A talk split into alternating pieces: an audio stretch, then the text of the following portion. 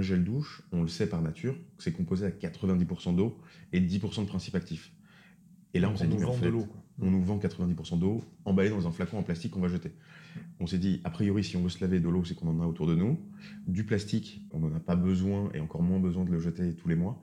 Mais par contre, cette petite bille, on pourrait euh, finalement isoler uniquement le principe actif du gel douche. C'est uniquement ça qui nous intéresse quand on est consommateur de gel douche et recréer son gel douche à la maison.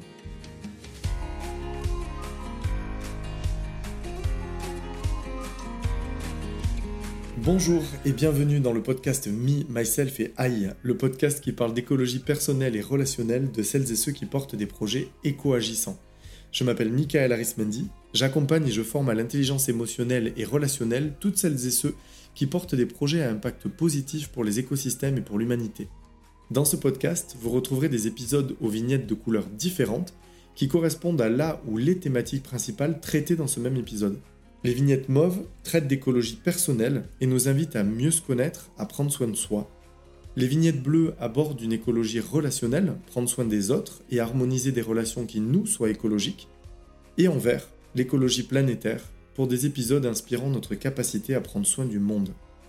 Me, Myself et I est un podcast indépendant que je réalise moi-même et monté par Alice à retrouver sur le site lesbellesfréquences.com. Je vous souhaite une belle écoute puisse cet épisode nourrir un élan personnel et professionnel à prendre soin du vivant à l'intérieur comme à l'extérieur. Je suis très heureux de vous retrouver aujourd'hui pour vous partager ce nouvel épisode qui fait partie d'une série dédiée à l'éco-conception et à celles et ceux qui font. Aujourd'hui, j'ai eu la joie d'interviewer Hector Sentille, déjà parce qu'il est super sympa, et qu'il est le cofondateur de Neo Cosmetics. Alors qu'est-ce que Neo? Ben, Neo, c'est un gel douche sous forme de billes de savon rechargeable dans un flacon en acier élégant qui se fixe sur la paroi de votre douche. Je ne vous en dis pas plus et je vous propose d'accueillir ensemble Hector. Bonjour Hector. Bonjour Michael. Merci de m'accueillir euh, donc à la ruche aujourd'hui à Paris dans le 20e. Est-ce que tu peux commencer par te présenter de la manière qui te convient le mieux? Super.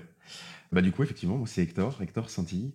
Euh, et je suis le fondateur de Neo, euh, un gel douche assez innovant et éco-conçu. Mais on reviendra là-dessus. Donc moi j'ai commencé mes études donc en France. J'ai passé le baccalauréat à Paris, en région parisienne du coup, avant de partir en Chine où j'ai passé 9 ans. Alors j'ai commencé la Chine en apprenant le chinois pendant 3 ans. Ensuite j'ai fait, j'ai passé le concours des écoles locales et, j'ai fait une licence de droit chinois en chinois et avec les Chinois pendant 4 ans. Donc ça a été un moment de découverte, vraiment un monde euh, vraiment différent de celui que je connaissais euh, à 18 ans. Et en parallèle de ça, j'ai créé une société en import-export, euh, où en fait mon but c'était d'importer des produits agroalimentaires vers la Chine. En fait, il y a une chose qu'il faut savoir, c'est que la Chine n'est pas autosuffisant du point de vue agroalimentaire. Et donc ils ont besoin d'importer des produits venant de l'étranger. Donc c'est ce que j'ai fait pendant trois ans. Et ensuite, pendant cette expérience, je me suis dit qu'il fallait quand même que j'ai un diplôme d'un pays occidental. Si un jour je rentrais en France euh, pour travailler et que je trouve un employeur et que je lui dis j'ai un diplôme de droit chinois, ça va être compliqué de trouver un boulot. Donc je suis parti aux États-Unis finalement euh, faire un master de droit euh, international. Et donc c'est en 2018 que je suis rentré à Paris et j'ai travaillé dans des cabinets d'avocats pendant un an. Et ça a été le temps suffisant pour moi pour me rendre compte qu'en fait c'était plutôt l'entrepreneuriat qui me motivait et en parallèle de ça, il y avait aussi l'idée de trouver ben, une cause dans laquelle on a envie finalement de libérer son ambition. Et donc c'est comme ça que je me suis lancé dans Néo avec mon cousin Paulin. Lui, Paulin arrive d'un univers euh, très école de commerce, il a travaillé dans un grand groupe agroalimentaire en France. Et en fait, notre croisée des chemins, ça a été un peu ce moment de se dire, bon, bah, on a déjà pas mal bossé, on a fait des bonnes études. Là, aujourd'hui, on a envie de, bah, justement, de vraiment libérer cette ambition au service d'une cause. Et on a choisi donc l'éco-responsabilité. Voilà. Merci pour ce background qui me fait penser qu'on n'a pas tous besoin d'avoir fait une école de commerce pour lancer aussi un processus d'éco-conception et entrepreneuriat.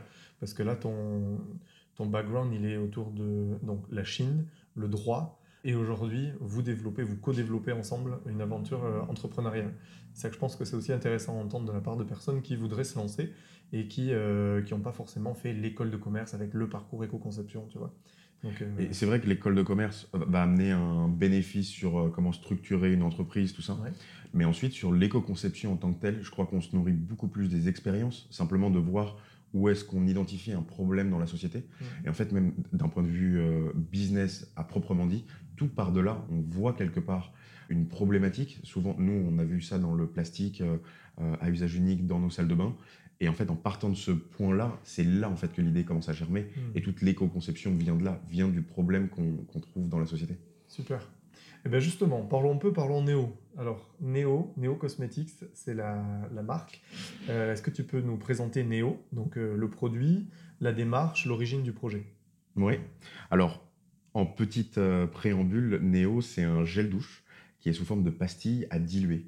Donc en fait, il suffit de mettre les pastilles dans un flacon qu'on a créé, d'ajouter de l'eau, d'attendre un petit peu, et les pastilles se diluent et recréent un gel douche.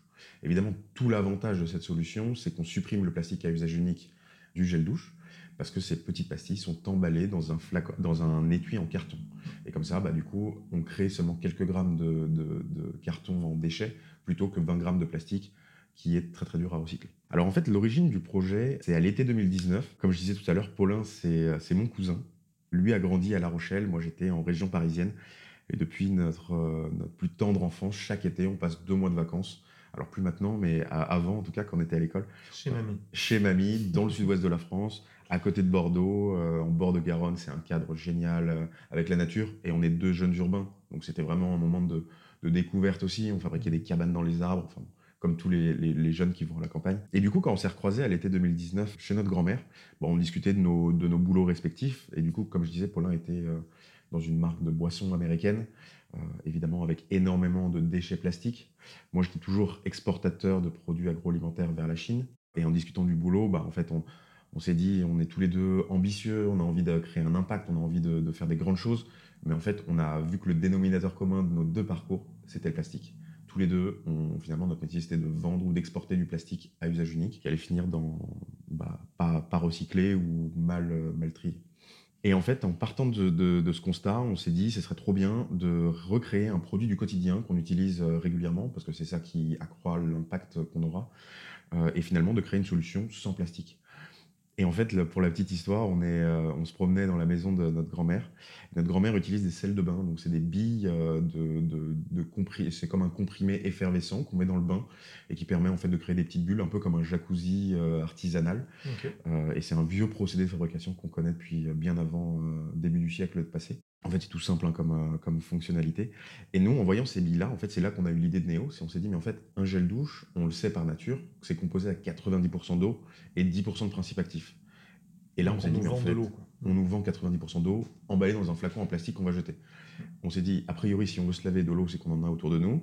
Du plastique, on n'en a pas besoin et encore moins besoin de le jeter tous les mois.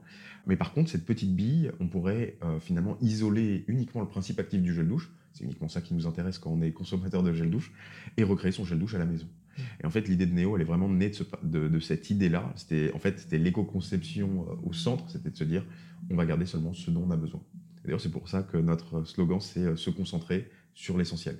Dans tous les sens du, terme concentré. Exactement. Super. Et donc la, la, démarche finalement de Néo, ça a été de se dire ok, déjà Point numéro un, est-ce que c'est possible d'isoler euh, le principe actif d'un gel douche? Techniquement. Techniquement. Donc euh, pour ça, on s'est rapproché d'un laboratoire, mais qui est un énorme laboratoire avec euh, plein de cerveaux très très très très puissants, parce qu'en fait, c'était une réelle innovation. Personne n'avait fait ça avant. Et, on a une triple problématique sur le Néo, c'est que la démarche, on, on voulait évidemment une éco-conception pour fabriquer un gel douche qui supprime le plastique à usage unique.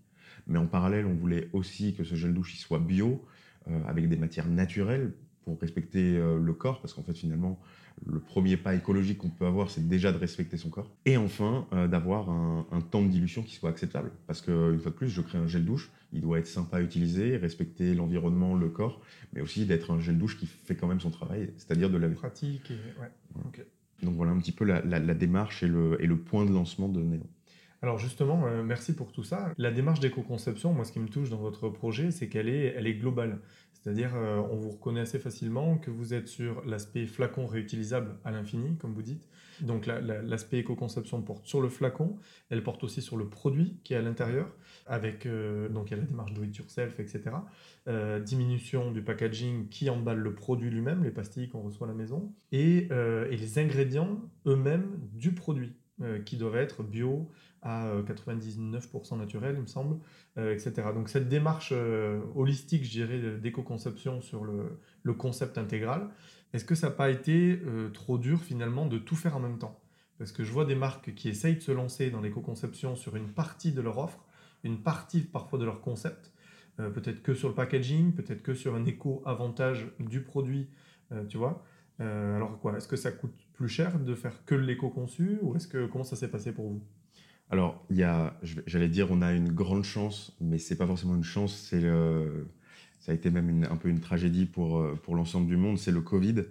Le Covid a vraiment euh, accéléré finalement cette transition qu'on voit chez les consommateurs, finalement, où on devient des consomme-acteurs. Dire que nous, en tant que consommateurs, on a aujourd'hui envie de savoir ce qu'il y a dans un gel douche, son impact sur la société, que ce soit d'un point de vue social, que ce soit d'un point de vue écologique. En fait, on a envie aujourd'hui justement de cette vision holistique, de voir une vision à 360 où ça nous permet en fait de comprendre les enjeux de ce qu'on consomme. Et nous, le point de départ, ça a été de se dire aussi, quand on a, finalement, là, c'est un peu le côté école de commerce euh, de mon cousin qui est revenu, mais évidemment, il a fallu se concentrer sur le marché euh, et comprendre en fait les attentes des consommateurs. Et aujourd'hui, l'éco-conception, elle a vraiment cette chance de pouvoir dire, aujourd'hui, il y a un marché en face. Il y a quelques années de ça, on était euh, sur des, des, gens qui voulaient créer des, des, produits qui soient naturels, bio, éco-conçus, mais en face, il y avait un marché hyper réduit de la société. Donc c'est là où en fait on avait des, coûts qui étaient énormes et qui explosaient. C'est que quand on n'a pas marché en face et qu'on s'adresse à une petite portion de la population, bah forcément les coûts de développement sont énormes. Mhm. Nous on est quand même sur un produit, on va dire, de, masse, on est sur un, produit du quotidien. Donc forcément à partir du moment où la population et les façons de penser, les mentalités évoluent, et ben en fait pour nous c'est au-delà de, l'impact positif, c'est aussi une, une, croissance et finalement une opportunité purement business. Et c'est aussi un petit peu tout le défi de Néo, qui est de se dire, euh, aujourd'hui, on essaie toujours d'opposer les idées euh, que euh, faire de l'éco-conception, faire des produits avec un impact positif ne peuvent pas avoir une logique business. Bah nous, Néo, on adore le paradoxe de dire, non, aujourd'hui, on pourrait créer un, un L'Oréal des cosmétiques, mais avec cette vision holistique. En fait, c'est pas incompatible. Et la vision de croissance et d'une énergie hyper successful à l'américaine peut être totalement compatible avec un mode de, un mode de fabrication et une pensée justement complètement holistique. Donc mmh. c'est vraiment le, point de départ. Et pour répondre plus précisément à la question purement euh, financière, alors évidemment, quand, quand, on part sur ce genre de, de, produit, nous, on a une partie vraiment innovation, euh, justement de recréer euh, un gel douche à partir d'un produit solide, des matières solides. Il y a un coût, il y a un coût qui est, qui est au-dessus de, de, celui qu'on peut trouver dans les produits, on va dire, conventionnels. mais ce coût, finalement, est un coût que, finalement, je pense que les consommateurs sont aujourd'hui prêts à accepter. C'est des coûts qui sont, euh, en fait, finalement, on, le voit bien euh, dans l'industrie, dans la, grande distribution, on a des produits euh, bah, qui coûtent pas cher, mais finalement, est-ce que vaut mieux Il y a toujours ce grand débat, par exemple, sur la viande. Est-ce qu'il vaut mieux consommer de la viande une fois par semaine, de très bonne qualité, bien élevée, ou tous les jours, mais de médiocre qualité? Bah, voilà, en fait, ça s'inscrit aussi dans cette idée-là, et on sait très bien que quand on fait un produit éco-conçu avec une qualité des ingrédients, bah, c'est un coût. Et en fait, dès, lors qu'on le communique à nos consommateurs, bah, la barrière de prix n'est finalement pas un problème. Le consentement à payer pour une valeur euh, écologique. Quoi. Complètement. Mais effectivement, on a, des, on a quand même euh, certains euh, coûts qui sont plus grands. Pour donner une idée, nous on travaille avec un laboratoire qui fabrique donc des sels de bain, c'est de la poudre compactée. Il faut imaginer des, des, presses hydrauliques qui viennent compacter de la poudre. Et c'est vrai qu'eux n'ont pas du tout l'habitude d'emballer ça dans des, dans des étuis comme les nôtres en carton parce qu'en fait, euh, c'est des produits, euh, ils fabriquent eux des produits euh, qu'on appelle effervescents. Donc, s'il y a un contact avec l'humidité, il y aurait un problème. Donc, ils emballent ça dans du plastique. Et quand nous, on est arrivé avec notre idée, on a dit évidemment qu'on ne veut pas de plastique, donc il faut des étuis en carton. Et pour emballer dans les étuis en carton, eh ben, pour le moment, ils peuvent que le faire à la main. Donc ça fait exploser les coûts. Alors du coup, maintenant, on réfléchit à des manières d'automatiser, parce qu'on a fait cette campagne de crowdfunding, on en parlera tout à l'heure, qui a très bien marché. Là, on arrive maintenant dans une très très grande chaîne, je ne peux pas encore dire le nom et j'en suis désolé, mais on va arriver dans une euh, dans une très grande chaîne de distribution française euh, et très éthique. Et là, du coup, les volumes explosent, donc on peut plus le faire à la main, il faut automatiser. Mmh. Et donc maintenant, on s'est rapproché d'un fabricant de pastilles de vitamine C. En fait, les vitamines C, on les achète tous ces tubes en plastique pour le coup, avec les pastilles à l'intérieur. Et nous, on utilise ces mêmes machines, mais avec des tubes en carton. Et du coup, c'est comme ça qu'on arrive à adapter des choses qui existent déjà pour éco-concevoir. Et finalement, ça coûte pas plus cher, par exemple, dans ce mmh. cas-là, de faire du plastique ou du carton. Super. Et à la fois, vous transformez des filières. Parce que là, vous apprenez à ces filières de remplissage de tubes en plastique à le faire potentiellement sur le tube en carton. Donc il y a aussi l'inspiration qui, euh, tu vois, qui va aussi d'une entreprise à une autre. C'est très intéressant. Ben, c'est exactement ça. Et même quand on reprend justement l'usine de sel de bain, les sels de bain, je sais pas, euh, enfin à notre génération, moi j'utilise pas tellement de sel de bain, déjà parce que je prends pas de bain en fait et j'ai même pas de baignoire chez moi. Et la plupart des, des jeunes euh, se reconnaîtront là-dedans. mais mais c'est vrai que c'est une, une, industrie vieillissante. Et nous, quand on est arrivé voir ce laboratoire, bah, qui fonctionne bien, mais qui, mine de rien, a un marché qui décroît, de leur dire, bah, finalement, tout ce savoir-faire que vous avez de compactage de poudre, eh ben, il y a d'autres applications qu'on peut faire. Et aujourd'hui, refaire un produit du quotidien pour un marché de 70 millions d'habitants euh, en France qui utilisent du gel douche euh, ou du moins qui se lave tous les jours, bah, en fait, c'est, on vient d'utiliser une filière qui était euh, un peu en désuétude et de, lui redonner une, une application pour un marché énorme. Donc finalement, on réemploie, on réutilise. Et ça, tu sais qu'en marketing, c'est un nom, en théorie, c'est le shaping markets, c'est-à-dire la théorie selon laquelle euh, tout nouvel entrant sur un marché participe à transformer ce marché. Et donc euh, à, le, modifier, le transformer, le recolorer, et notamment avec tous ces enjeux d'éco-conception aujourd'hui. C'est exactement ce que vous faites. Donc je suis content de cette euh, illustration, tu vois, qui me permettra de trouver un exemple de plus dans mes cours. Voilà, pour shaping markets. Merci pour ça. Alors, tu nous parlais justement de la, la campagne de crowdfunding. Alors, comme euh, podcast est notamment destiné à des étudiants, tous et toutes ne savent pas vraiment ce que c'est le crowdfunding. Donc, est-ce que tu peux nous, l'expliquer déjà? Et puis, comment ça s'est passé pour vous? Est-ce que ça, ce que ça a permis à Néo? Alors, le crowdfunding, c'est un mot euh, anglais euh, qu'on utilise beaucoup en France. En France, on le traduit déjà par financement participatif. En fait, l'idée, c'est de se dire qu'il y a plein de projets, il y a plein de gens qui ont des super idées pour créer des projets. Euh, le seul souci, c'est que souvent, bah, il faut un financement de départ pour pouvoir lancer son projet. Euh, et notamment dans l'éco-conception, justement, il y a des coûts, on en a parlé tout à l'heure. Euh, et en fait, le financement participatif permet de prévendre à des gens qui vont soutenir un projet, et donc de leur dire, eh ben, nous, on a envie de créer ça. acheter le produit ou précommander le produit aujourd'hui, ce qui nous permet, nous, entrepreneurs, d'avoir cette trésorerie et de pouvoir engager et créer le processus de fabrication du produit. Et ensuite, on vous livrera dans un délai euh, de quelques mois, de quelques semaines, en fonction des projets. Et donc, évidemment, tout l'intérêt de ça, c'est d'un coup, on démocratise l'idée que l'entrepreneuriat, il y avait cette, il y a souvent un peu cette, cette pensée de se dire, euh, bah, il faut beaucoup de moyens dès le début pour pouvoir se lancer. Aujourd'hui, le, financement participatif finalement permet de démocratiser, de dire avec une bonne idée, si on a un, grand nombre de soutiens, bah déjà ça fait aussi un test de marché purement commercial.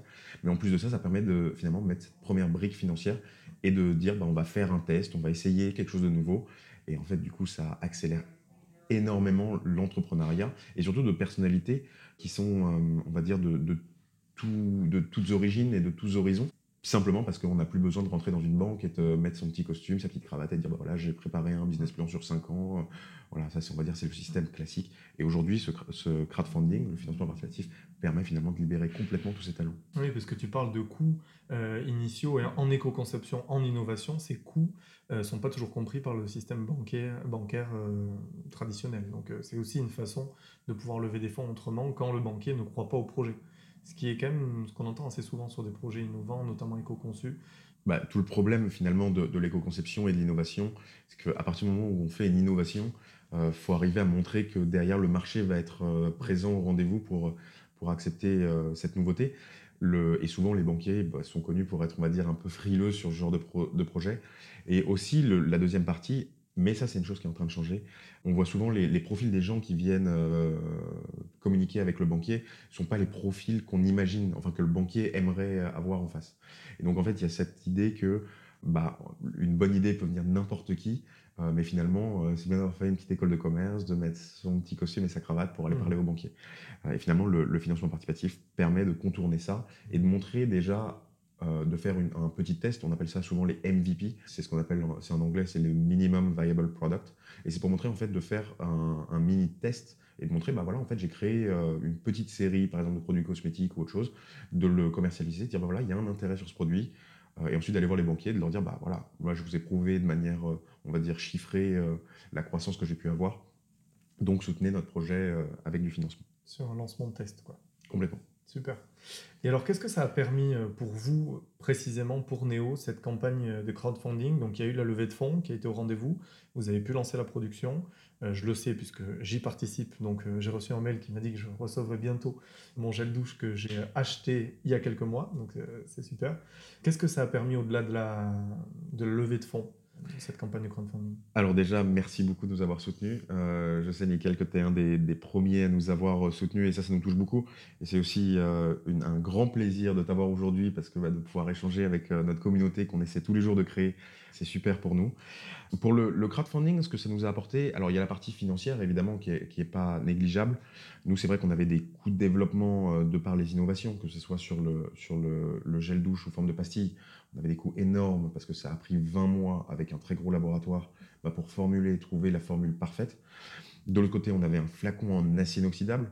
Alors ça, c'est pareil, c'est une industrie, c'est de la métallurgie, c'est de l'industrie lourde. Il a fallu fabriquer des moules et donc on avait besoin des besoins financiers très très forts pour arriver à, créer un produit qui soit cohérent. Mais au-delà de ça, on a vraiment cette idée de communauté, la communauté euh, qui s'est rassemblée euh, et ça, c'est tout l'avantage du financement participatif, c'est la création de communautés pour un enjeu simple, en fait, c'est qu'une campagne de financement participatif a une durée. Et on a cette durée pour finalement communiquer avec euh, tous les futurs consommateurs euh, du produit concret et de leur dire bah voilà aujourd'hui on a cette idée soutenez-nous et vous avez jusqu'à cette date là il y a un peu une date butoir et du coup ça crée un petit peu un sentiment d'urgence euh, et finalement c'est ça qui qui soude une communauté on a beaucoup d'interactions euh, sur, par exemple, les choix de co-création euh, des nouveaux produits, sur les couleurs, sur les, des idées. On reçoit parfois des idées, des emails avec euh, des idées farfelues. Et en y repensant, on se dit, ah mais ça c'est une super idée. Et donc on sait beaucoup de choses. Et finalement, c'est cette, cette communauté avec qui on co-crée nos produits qui est vitale. Ensuite, surtout, on a la campagne de financement participatif de par, une fois de plus, sa durée, bah, ça attire beaucoup les regards extérieurs. Donc, on a beaucoup de médias qui se sont intéressés à nous.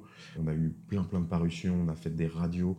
Euh, et ça, du coup, ça donne aussi une crédibilité au projet parce que d'un coup, c'est plus euh, deux jeunes qui lancent une marque de gel douche, mais c'est une petite équipe qui euh, grandit. C'est des médias nationaux qui s'y intéressent, qui essaient de comprendre la démarche. Donc, crédibilité. Et ensuite, c'est aussi une partie commerciale parce qu'on a, je parlais tout à l'heure de grand distributeur français qui, qui arrive et qui a décidé de nous référencer. Et je, je les remercie parce qu'en fait, aujourd'hui, on n'a pas encore livré nos produits. Euh, et déjà, ils nous font confiance sur la démarche. Et ils ont été prêts à prendre le risque de passer une première commande et de se dire, bah voilà, nous, ça, c'est typiquement le genre de démarche qu'on a envie de soutenir. Euh, et à un moment de lancement, c'est toujours le moment un peu plus critique d'un point de vue financier pour une entreprise. Euh, et de venir nous soutenir, bah, c'est aussi une, une marque d'engagement, finalement, que des gros acteurs de la distribution en France prennent. Donc voilà un peu tout ce que le crowdfunding peut ramener euh, euh, à un projet. Merci pour tout ça. Je mettrai le, lien vers la campagne, euh, donc c'est Ulula, il me semble, sur le, podcast. Je vous invite, donc les auditeurs du, du podcast, à, aller regarder parce que moi j'ai été touché de la façon dont vous avez, je dirais, communiqué avec votre communauté et dont vous nous avez, avec laquelle vous nous avez engagé. C'est-à-dire continuer à, communiquer, pas trop et suffisamment, tu vois, vraiment dans ce curseur euh, euh, entre les deux, avec une, euh, communication qualitative qui nous embarquait avec vous dans les différents choix que vous étiez amené à faire, tu parlais de co-création, dans les différents doutes que vous aviez, dans les incertitudes. Et ça, c'est aussi ce qui fait cette transparence aussi, cette authenticité dans la communication, qui est très importante dans la communication responsable qu'on enseigne euh, aujourd'hui dans les écoles, de pouvoir ben, s'identifier à cette communauté, se sentir faire part de cette communauté, alors même, comme tu disais, qu'on n'a même pas encore le flacon dans la, salle de bain. Donc ça, c'est génial. Et est-ce que vous aviez des compétences particulières en crowdfunding, euh, que ce soit Paulin ou toi, pour lancer cette campagne si successful au final? Alors, il y a des compétences de base comme le marketing, évidemment, il faut pouvoir euh, communiquer, on va dire, un message qui soit audible de trouver les, termes, les mots justes, parce que nous, comme on l'a dit tout à l'heure, il, y, a un petit peu cette idée d'approche euh, à 360, un peu holistique. Euh, et finalement, euh, quand on vient et qu'on bombarde de messages, c'est un problème pour justement créer cette communauté, de dire on est éco-responsable, on est bio, on est un flacon élégant, on est ci, on est ça. En fait, à un moment donné, on s'y perd. Donc il a fallu faire un gros travail de synthétisation, de vulgarisation de, notre travail. Mais ensuite, vraiment sur la, sur la campagne, bah, on a fait ce que, ce que font ce qu'on fait dans tous les domaines quand on ne connaît pas. On a appelé tous ceux qui avaient fait des belles campagnes, euh, qui ont fonctionné. Et en fait, c'est comme ça qu'on apprend toujours. On a passé des coups de téléphone avec des campagnes qui ont été sublimes, où les gens nous ont expliqué, bah voilà, moi j'ai commencé par faire ci, par faire ça, par créer la communauté en amont. Euh, ça, c'était un point décisif euh, des campagnes qui fonctionnent de manière générale. C'est vraiment d'engager avant même de lancer la campagne. il y a vraiment un gros travail de préparation sur les campagnes de financement participatif. On ne l'imagine pas, en fait, vu de l'extérieur, parce que une campagne, souvent, comme je disais tout à l'heure, l'idée c'est j'ai une idée, j'ai un projet, euh, je crée une page, je dis voilà, j'ai envie de, lancer euh, une marque de quelque chose ou une, association, peu importe le, projet, et demain, euh, ça va faire boule de neige et tout le monde va me soutenir. En réalité, ça se passe jamais comme ça. les plus grandes campagnes qu'on connaît tous, sans citer de marque, parce que toutes les grandes, grandes campagnes qu'on a vues en crowdfunding, euh, il y a eu toujours un travail de préparation derrière qui a été énorme. En fait, de, pouvoir essayer de trouver des gens qui ont finalement des, points communs avec notre projet, de leur dire, bah voilà, regardez un petit peu notre nouvelle démarche. Et en partant de là, finalement, bah, c'est d'ameuter, de rameuter, entre guillemets, toutes ces communautés, de les faire, de les engager, de leur dire, voilà notre projet, comment est-ce que vous, vous voyez les choses Est-ce qu'on peut évoluer Est-ce que vous avez des idées pour améliorer? Et en fait, en partant de ça, on crée euh, un peu la fanbase. Euh, c'est euh, les, les, vraiment les gros fans qui nous suivent à fond. et ça, en fait, c'est grâce à, cette, à ces, à, ces, premiers followers et ces ambassadeurs, aujourd'hui on les appelle comme ça, bah, que quand on lance la campagne de financement participatif, bah, on passe le cercle 1 et on arrive au cercle 2. Parce qu'en fait, tout ça, c'est une histoire de cercle. On a le cercle 1, c'est notre famille et nos, et nos amis très proches. Ensuite, on a le cercle 2, c'est les amis de nos amis. Et ensuite, on a le cercle 3, et là, c'est le commun des mortels. La communauté des communautés. Quoi. Et en fait, toute la difficulté dans une campagne de crowdfunding, c'est pas d'avoir euh, ses parents, parce que euh, moi, ma mère a acheté euh, un flacon Néo, elle m'a dit, t'es le meilleur mon fils, et c'est super. Le problème, c'est que ça, ça représente à peu près 40 personnes, pour l'un et moi réunis. Mais ensuite, il faut trouver le cercle 2, donc là, il faut essayer de les engager dès le début pour qu'eux-mêmes deviennent des relais du message qu'on essaie de, créer pour atteindre ce fameux niveau 3, enfin ce cercle 3 qui est finalement le Graal. Parce que quand on arrive au cercle 3, et ben là du coup c'est des gens qui ne connaissent pas. Et d'ailleurs c'est trop bien parce que d'un coup on a des retours qui sont pas du tout biaisés par la relation qu'on peut avoir ensemble. Et du coup là on se confronte vraiment au marché. Quelle est ta vision de l'éco-conception, de l'économie circulaire, pour euh, utiliser un nouveau terme? Est-ce que pour toi ces termes-là s'appliquent à tous les secteurs? En fait, la vision de l'éco-conception, quand on regarde un petit peu le rapport, par exemple, à GIEC, euh, quand on regarde euh, la, société, comment elle évolue, les, récents événements, que ce soit le Covid, je crois qu'aujourd'hui, en fait, c'est, c'est, devenu une mode, déjà pour commencer. Mais je pense que c'est au-delà de ça, c'est devenu une euh, porte de sortie en fait du modèle qu'on a créé ces 50 dernières années. Je pense que ça, on pourrait remonter à la Seconde Guerre mondiale, mmh. où en fait on a changé la façon dont on consomme, dont on crée les objets avec un, le, plus gros sujet qu'on voit là-dedans, c'est souvent le côté immédiat des choses. On a besoin des choses de manière immédiate. Le côté immédiat inclut que derrière, ça crée du déchet. Par exemple, l'exemple le plus frappant qu'on voit aujourd'hui, c'est quand on rentre dans un magasin et que je vois par exemple des carottes coupées euh, en carottes râpées dans un étui en plastique. L'idée, c'est de se dire, je vais pouvoir manger des carottes râpées tout de suite sans avoir à, à faire mes carottes râpées moi-même. Donc ça a l'air super en soi comme gain de temps, mais en fait, ça a un impact énorme sur la façon de, de concevoir les produits. Et aujourd'hui, on a cette. Euh, donc la vision de l'éco-conception, je pense qu'il y a, et j'aime pas dire ce mot-là, mais il y a un côté, euh, il y a un côté nostalgique finalement de revenir à une façon de consommer euh, qui était super vertueuse, où on achetait nos carottes, on faisait notre petite salade de carottes à la maison. On et compostait les épluchures. On compostait les épluchures. Mais ma vision aujourd'hui de l'éco-conception, c'est pas juste un retour en arrière, parce que ça serait en fait finalement ce serait impossible dans la tête des consommateurs de leur dire qu'il n'y a pas de progrès. Aujourd'hui, l'éco-conception, ça doit s'accompagner d'innovation et de modernité. Et en fait, euh, avec Paulin, quand on a, vraiment pensé à Néo, d'un point de vue vraiment philosophique, c'était de dire, il y avait déjà une alternative au plastique à usage unique dans, dans la douche, c'est le bloc de savon. Euh, on aurait pu revenir à ce système qui existe depuis plus de 4500 ans, alors que le gel douche, euh, ça date de l'après-guerre. Mais en fait, le fait de revenir dans le passé, c'est pas la solution. Nous, c'était de créer une innovation. Nous, en tant qu'entrepreneurs, on avait envie de créer une innovation, de porter ce problème du plastique, nous, en interne, et de proposer aux consommateurs, rester pareil, consommer de la même manière. Et l'éco-conception nous permet en fait de faire cette transition entre des moyens non polluants versus euh, revenir en arrière qui est juste, euh, bah, en fait, on a créé des innovations et on, oublie le côté modernité et le progrès. Et finalement, on a quand même dans, les sociétés envie d'aller vers l'avant et d'un progrès, de mieux consommer, d'avoir des choses toujours plus agréables, plus sympathiques mais ça ne doit pas se faire au détriment de la base qui est notre environnement. Oui, tout à fait. Et euh, ça pose une vraie question marketing qui est que pour euh, soutenir et promouvoir l'éco-conception, ça ne doit pas nous faire oublier les autres caractéristiques, fonctionnalités du produit. C'est ce qu'on voit, c'est-à-dire euh, un produit absolument éco-responsable. La, clé du succès du produit n'est pas que dans l'éco-responsabilité. Il doit aussi déjà répondre à un besoin, pour commencer. Il doit être sans doute, beau, élégant, et là vous travaillez aussi là-dessus euh, particulièrement. D'ailleurs, euh, j'invite les auditeurs à, aller regarder euh, sur le LinkedIn d'Hector l'interview sur Europe 1, où justement des, grands noms de l'industrie cosmétique ont été touchés par l'élégance, par la beauté de la démarche, et puis du flacon, les parfums aussi utilisés. Donc il y a tout ça aussi à penser en éco-responsabilité, c'est ça, en éco-conception. Et effectivement, là-dessus, euh, le, point de départ, euh, comme tu disais très justement, on ne peut pas aujourd'hui dire je fabrique un produit éco-responsable et juste sur cette idée d'éco-responsabilité, euh, espérer faire un carton, parce qu'en fait, c'est ce que font maintenant les plus gros industriels.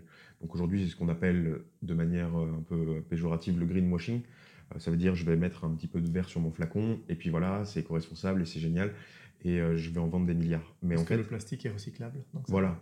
Alors qu'on sait qu'en France, on recycle genre 29% du plastique, hmm. des emballages plastiques qu'on produit.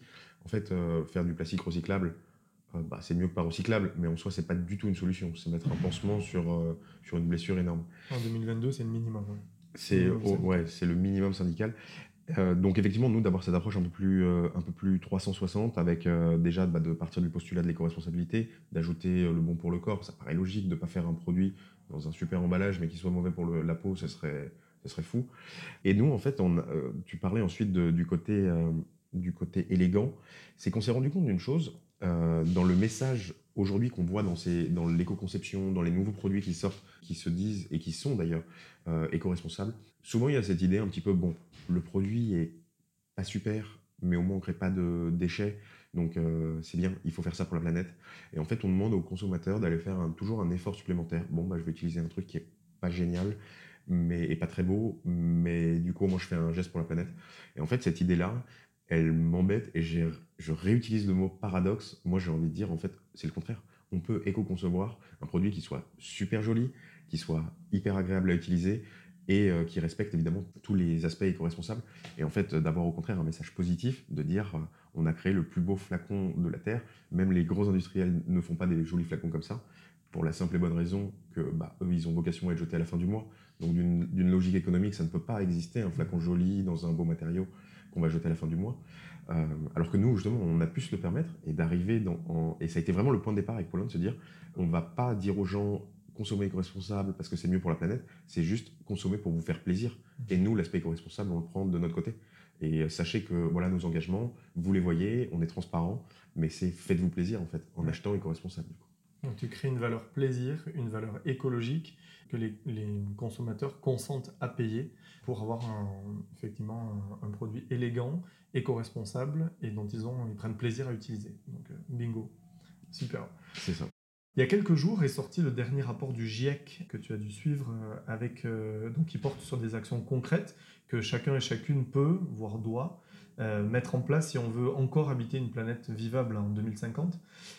ce rapport, il évoque notamment la nécessité d'entrer dans une certaine forme de sobriété dans nos comportements, dans notre consommation. Qu'est-ce que ça t'évoque en tant que chef d'entreprise et en tant que chef d'entreprise chez Neo, justement? Le fait que cette communauté scientifique internationale reconnue parle aujourd'hui de sobriété sans avoir peur d'en parler. Ça arrive dans le débat public. Comment vous vous positionnez-vous vis-à-vis de ça? Bah, c'est vrai que le, dans, la consommation, et on, le voit, il y a un vrai tournant aujourd'hui, euh, surtout je trouve dans les, dans les plus jeunes générations, à partir de la nôtre. Il y a cette idée que euh, la surconsommation, euh, comme on l'a comme on l'a prôné, moi je voyais quand j'étais plus jeune, cette idée de consommer à fond, à l'américaine, what is big is good, et aujourd'hui, au contraire, on voit ce nouveau, euh, ce nouveau euh, chemin, cette nouvelle façon de penser qui nous vient d'ailleurs des États-Unis, où on dit maintenant less is more. Et en fait, moi j'adore cette logique-là. C'est euh, et, on le retrouve un peu. je crois que chez Néo, on a voulu avec Paulin faire ça aussi. un exemple tout bête, mais quand on a créé le flacon en acier, on s'est dit est-ce qu'on colle une grosse étiquette dessus? Bah non, du coup, on s'est dit, on va le graver. Et en fait, euh, c'est minimaliste, on grave très peu, on utilise peu d'énergie. Le but, finalement, c'est de. Et en, plus de ça, ça fonctionne parce que ça le rend élégant, le fait de ne pas mettre une grosse étiquette. Donc, en fait, il y a cette idée qu'il n'y a pas besoin de faire euh, de l'énorme tapage, de mettre euh, des grandes affiches 4 par 3 partout, simplement d'avoir quelque chose qui soit élégant. Et en fait, l'élégance maintenant passe par quelque chose de minimaliste. On n'a pas besoin d'en faire des, tonnes, d'avoir un petit packaging. Et c'était Et c'est tout. C'est ouais, non, c'est une vraie, une vraie façon de penser aujourd'hui, je pense, de, de, rendre les choses minimalistes, de revenir finalement à l'essentiel, mmh. de, de, rester dans une consommation plus plus raisonnée. Et ça, ça rejoint ce qu'on appelle le slow marketing, hein, qui se développe aussi à fond. C'est comment porter ces messages en réduisant nos impacts euh, environnementaux, euh, je dirais sociaux aussi dans l'interaction qu'on a avec nos parties prenantes, c'est-à-dire euh, inonder les personnes d'emails, de newsletters, de, de, mails, c'est-à-dire de courriers dans les boîtes aux lettres, etc. Plus grand monde a envie de ça. Quoi. Donc l'élégance au, service de, bah, du succès entrepreneurial, c'est Isabelle Delannoy qui, qui écrit sur l'économie circulaire et l'économie symbiotique, et elle parle de la puissance du beau et de la force du doux, je crois, quelque chose comme ça.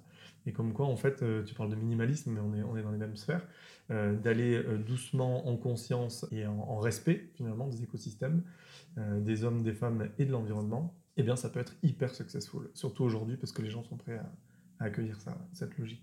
Et d'autant plus que nous, on a quand même une vocation, c'est de venir un petit peu en opposition, parce qu'on n'est pas, pas du tout dans, dans, la guerre, mais devenir comme une alternative à ce qui existe aujourd'hui sur le marché des cosmétiques.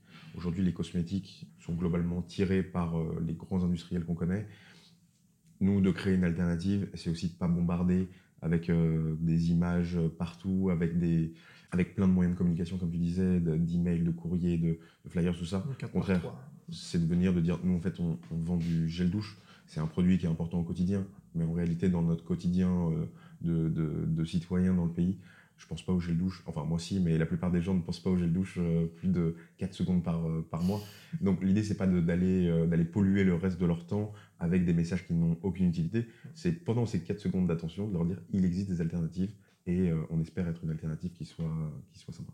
Super. Alors, imagine que je t'invite dans une des écoles dans lesquelles je travaille à rencontrer une audience de jeunes diplômés donc euh, on arrive dans, cet amphithéâtre, tu as une centaine de, nouveaux diplômés en face de toi, dont une grande partie veut se lancer justement euh, dans l'entrepreneuriat, dans l'entrepreneuriat éco-conçu, mais qui croule sous toutes les peurs du début d'aventure entrepreneuriale, le syndrome de l'imposteur, le, manque d'expérience, le syndrome de la page blanche, le, réseau qui peut paraître insuffisant au départ, les capacités d'investissement qui peuvent euh, paraître aussi insuffisantes, on en a parlé tout à l'heure. Qu'est-ce que tu as envie de leur dire? Je te donne le micro, et qu'est-ce que tu leur dis? La, première chose, c'est euh, il faut y aller. Et, en fait, pour plein de raisons, le manque d'expérience, on le voit et ça a toujours été interprété comme quelque chose de, pénalisant pour celui qui veut se lancer. Alors que j'ai écouté l'autre jour un entrepreneur dire ça et je le reprends aujourd'hui parce que je trouve ça brillant. Mais en fait, le manque d'expérience crée une naïveté, mais qui est hyper positive. Et je vais donner l'exemple avec Paulin et moi, par exemple, quand on le reprend dans notre contexte à nous, euh, on n'arrive pas du tout de l'industrie cosmétique. Et pour être même, pour aller encore au-delà de ça, si on avait fait 10 ans dans l'industrie cosmétique, on n'aurait pas lancé Néo. Jamais je me serais lancé dans Néo si j'avais 10 euh, ans dans les cosmétiques. Pour plusieurs raisons. La première, c'est qu'on aurait été dans une manière de penser euh, de la façon actuelle de faire les cosmétiques. Donc c'est beaucoup plus dur de trouver une innovation quand on est dans un univers qu'on connaît et on va rester dans cet univers. Ça, c'est le point numéro un. Et le deuxième, c'est aussi euh, le, côté de la montagne. Euh, faut pas regarder la montagne, le sommet de la montagne, parce qu'on n'y arrivera jamais. Et je crois que les, grands alpinistes disent ça. En fait, quand on arrive en, bas d'une montagne, si on regarde le, sommet, on, en fait, on, ne monte même pas la première euh, marche. Euh, ce qu'il faut, c'est se fixer des petits paliers. C'est des paliers qui sont réalisables, et en fait, on sait comment y arriver. Et en fait, c'est palier par palier, et ensuite, ces paliers naturellement vont grandir. Et, c'est vrai que nous, on l'a vu au départ, euh, quand on a eu cette idée avec Paulin, bah, on s'est regardé dans le fond des yeux et on s'est dit, mais euh, ok, c'est quoi la première step en fait? Il faut trouver un laboratoire. Tu connais un laboratoire? Non. Et toi? Non. Bah ok. Donc euh, bah, je vais prendre mon téléphone, je vais aller sur LinkedIn, je vais commencer à regarder des gens, on connecte avec des gens, on discute, on dit mais du coup ça fonctionne comment? On essaie de comprendre un petit peu. voilà. Et souvent, dans cette même idée, j'entends tout le temps mes proches me dire mais toi tu as de la chance, tu as eu l'idée. Et donc, tu as l'idée, du coup, tu t'es lancé. En fait, quand, là, aujourd'hui, on le raconte comme ça parce que dans l'enchaînement des, des, faits les plus marquants, effectivement, on, on a eu l'idée. Mais aujourd'hui, ce qui est néo aujourd'hui, ce qu'on est en train de commercialiser et l'idée qu'on a eue avec Paulin, euh, ça n'a rien à voir en fait. Il y avait un concept qui était en commun, mais sinon le produit n'avait rien à voir. C'est ok de changer en fait. Et c'est ok, et c'est même normal, et, et il faut d'ailleurs changer. Parce que partir d'une idée de néophytes qui arrivent sans avoir étudié qui, ce, dont a besoin les gens et te dire j'ai la science infuse et je vais créer un super produit. et c'est très véhiculé par exemple par des, des grands chefs d'entreprise comme Steve Jobs, Apple. Il avait sa vision et tout ça. Mais en fait, sa vision, elle a bougé chaque minute de chaque jour. Et en fait, quand on reprend au final l'essence de tout ça, c'est de se dire, il y a un moment, on sent en soi, bah, c'est un moment où on a envie de créer, de, créer sa société, de créer, d'avoir envie d'avoir un impact, de vouloir euh, finalement euh, créer un peu ses règles du jeu de, sa société. Euh, et ensuite, il suffit juste, je pense, hein, de trouver une industrie ou un problème ou une, un intérêt qu'on a dans la société. De dire, bah, tiens, je remarque que les gens qui ont passé plus de deux ans au chômage bah, ne trouvent pas de travail. Voilà, j'ai pas d'idée d'entreprise en disant ça, mais en fait, en m'intéressant à la raison, en fait, l'idée va venir naturellement. Dès lors qu'on s'intéresse à un problème qu'on voit autour de soi, bah, on, commence à tout de suite naturellement, c'est humain, on commence à dire, ben, pourrait régler ce problème en faisant ci, ça, ça. Et en fait, c'est comme ça qu'on articule. Et j'ai vu des, grandes boîtes se créer où au départ, il n'y avait pas d'idée. C'est des gens qui ont dit, euh, ce secteur m'intéresse. Et aujourd'hui, c'est des boîtes euh, très, qui ont très, très bien réussi. Ouais. C'est ce que je dis aux étudiants souvent. Je suis là pour vous coacher à transformer une problématique sociétale en opportunité business. C'est-à-dire parce que c'est une façon justement de la résoudre. Et l'exemple que je donne souvent, c'est celui de Too Good To Go. Mm. typiquement, problématique sociétale, le food waste, le gaspillage alimentaire. Euh, ils en ont créé un business model. Alors au début, sans doute pas très rentable, etc. Et aujourd'hui, comme tu dis, ça fait partie de ces entreprises qui se qui euh, non seulement se portent très bien, mais qui commencent à faire partie de, ce que je, de, l'économie régénérative, c'est-à-dire euh, plus cette entreprise croît et mieux l'environnement se porte. Donc ça, c'est très intéressant. Surtout quand on sait que c'est, je crois, c'est 50% des, des, déchets alimentaires des, qu'on jette à la poubelle sont faits par les consommateurs, qu'on jette finalement le produit qu'on a acheté. effectivement, Too Good To Go, c'est la solution. Euh, des, magasins de pouvoir justement d'avoir un impact tellement positif sur le fait de, finalement de consommer ce qu'on produit. C'est tellement un enjeu de société, mais on est forcément obligé d'avoir un stock supérieur à la demande. Et là, en fait, de venir combler ce, différentiel entre le stock et la demande, c'est absolument génial. Et de voir ces entreprises qui sont euh, des, success stories incroyables, moi je trouve que c'est génial parce que ça montre qu'on allie un impact positif avec euh, des business qui réussissent. Et en fait, il y avait, une fois plus, je le répète une fois, hein, mais ça vraiment, c'est une idée que je veux marteler, c'est de dire qu'on peut créer un, business avec un impact hyper positif et devenir une multinationale. Pour moi, c'est pas incompatible. C'est d'ailleurs euh, ce, qui va, ce qui va arriver dans les prochaines années, j'en suis persuadé. Super. On arrive à la fin de, de cet épisode. Est-ce qu'il y a quelque chose que tu voudrais rajouter, dire aux auditeurs de cet épisode du podcast? Bah Déjà, merci d'être allé jusque-là. Euh, je pense que ça, c'est le. Euh, la, première, la première étape. Euh, et surtout, c'est aujourd'hui, on vit des grands, grands changements dans, dans nos sociétés. On le voit euh, de par euh, la pandémie, de par des guerres, de par des changements, des choses qu'on n'aurait jamais imaginées il y a un an. Et, et je crois qu'il y, y a, un monde de demain à, créer. Et ce monde de demain, en fait, c'est notre génération et celle qui arrive derrière. C'est nous qui allons être ces acteurs. Et je crois qu'il y a tellement d'opportunités dans tous les domaines. Tout à l'heure, tu m'as posé la question, je ne suis même pas sûr d'y avoir répondu. Est-ce que l'éco-conception peut être dans tous les domaines? Moi, j'y crois à 1000%. En fait, y a, on peut disrupter vraiment n'importe quel marché et le faire de manière éco-conçue. Surtout que aujourd'hui, tous les consommateurs slash consommateurs demandent ça. Donc aujourd'hui, c'est un champ des opportunités. On rebat les cartes d'industries qui ont été qui ont été très très en place depuis des années. Et en fait, il y a vraiment une opportunité pour nous et les prochaines générations de, bah, venir créer euh, ce nouveau modèle de consommation, de vie, de, de société qu'on a envie pour demain. Merci beaucoup. C'est aussi ma croyance que l'économie circulaire et l'éco-conception peut s'appliquer à, tous les domaines, services et produits d'ailleurs. Eh bien écoute, merci beaucoup pour ton temps, Hector. Et puis, euh, donc si vous voulez avoir plus d'informations, je mets le lien de l'entreprise Neo Cosmetics et de leur euh, campagne crowdfunding qui est très inspirante, euh, donc dans le commentaire du podcast. Merci Hector. Merci Michael. Nous voilà arrivés à la fin de cet épisode. Un grand et profond merci de l'avoir écouté si attentivement. J'aime partager ces contenus inspirants qui me donnent la sensation d'être proche de vous, de créer et d'animer une communauté éco-agissante. C'est très chouette. Alors, vous avez l'habitude qu'on vous demande de mettre 5 étoiles au podcast que vous aimez sur Apple Podcast et ailleurs. Eh bien, je vous remercie à mon tour de noter et commenter celui-ci aussi pour le soutenir en fonction de ce qu'il vous aura inspiré. Pour l'or, prenez soin de vous et de votre environnement. Et je vous dis à bientôt au détour d'un prochain épisode.